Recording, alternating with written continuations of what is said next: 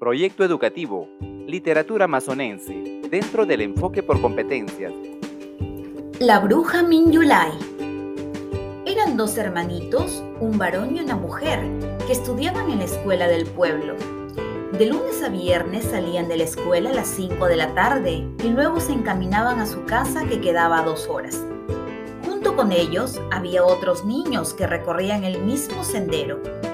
El grupo se entretenía y hacía más distraído su camino juntando moras, espantando pajarillos, jugando, silbando o entonando bellas canciones aprendidas con sus maestros.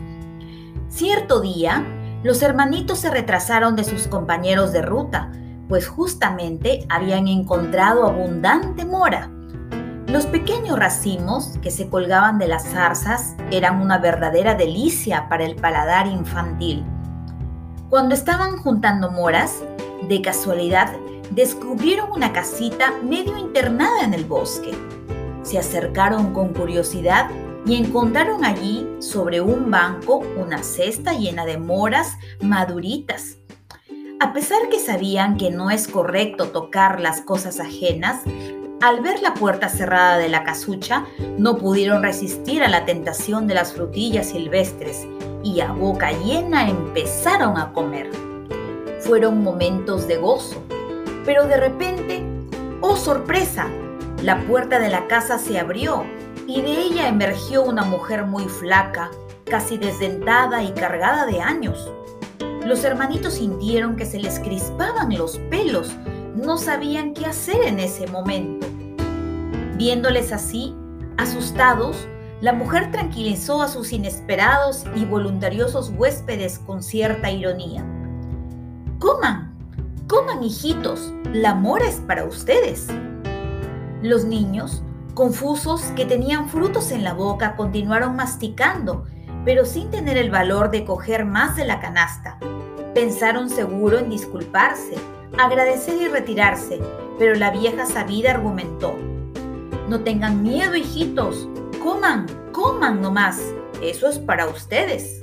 Luego agregó, ah, ya no vale que sigan su camino, es muy peligroso. A estas horas sale la duende a engañar a los que encuentra.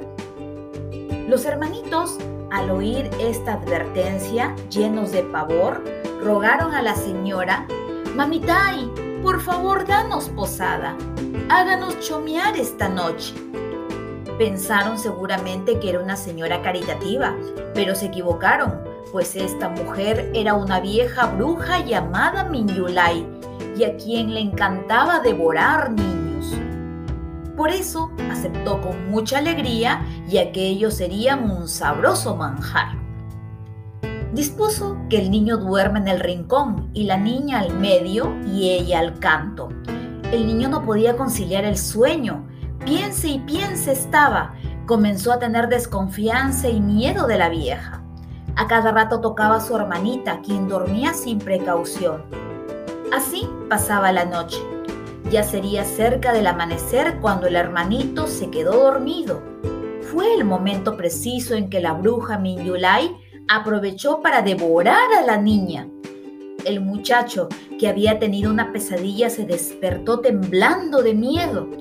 En vano buscó con sus manos a su hermanita. Había un vacío.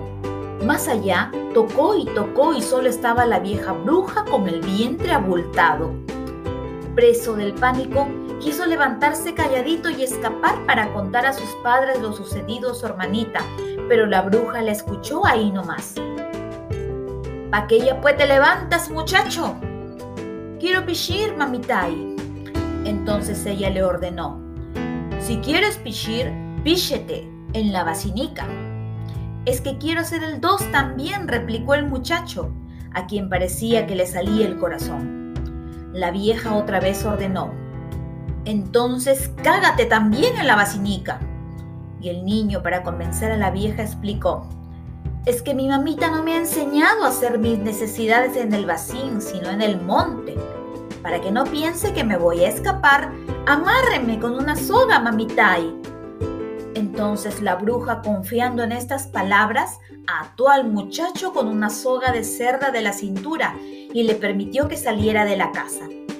El niño, mientras caminaba rápidamente, deshizo el nudo de la soga y le amarró en un pilar y se escapó a todo correr. Corría y corría alumbrado por la luz de la aurora. La vieja bruja, calculando que el niño ya había hecho sus necesidades, le llamó.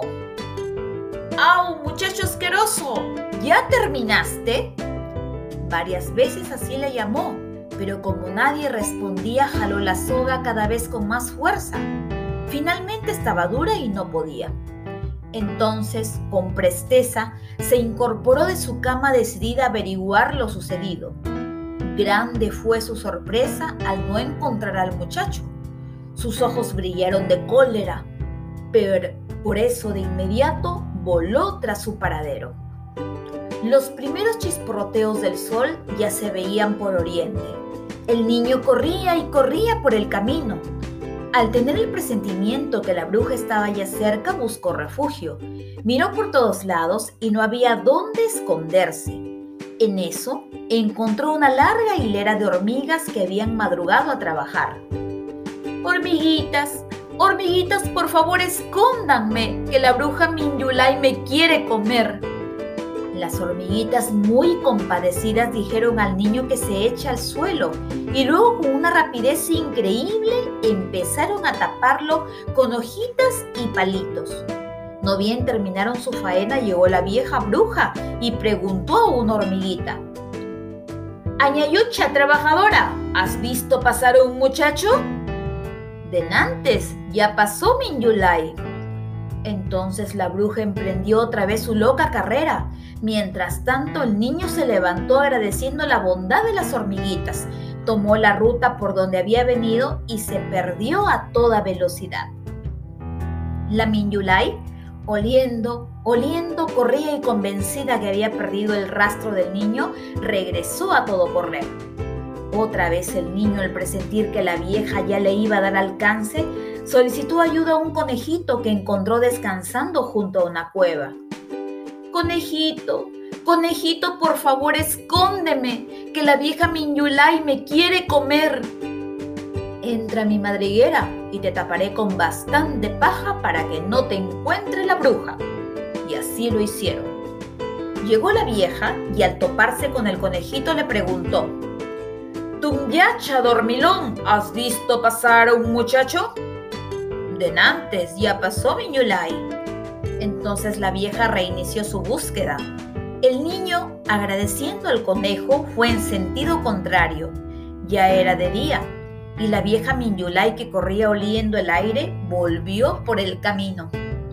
El niño estaba ya cansado de tanto correr, por eso al encontrar a un viejo ratón del campo le suplicó, Ratoncito, ratoncito, por favor escóndeme, que la bruja Minyulai me quiere comer.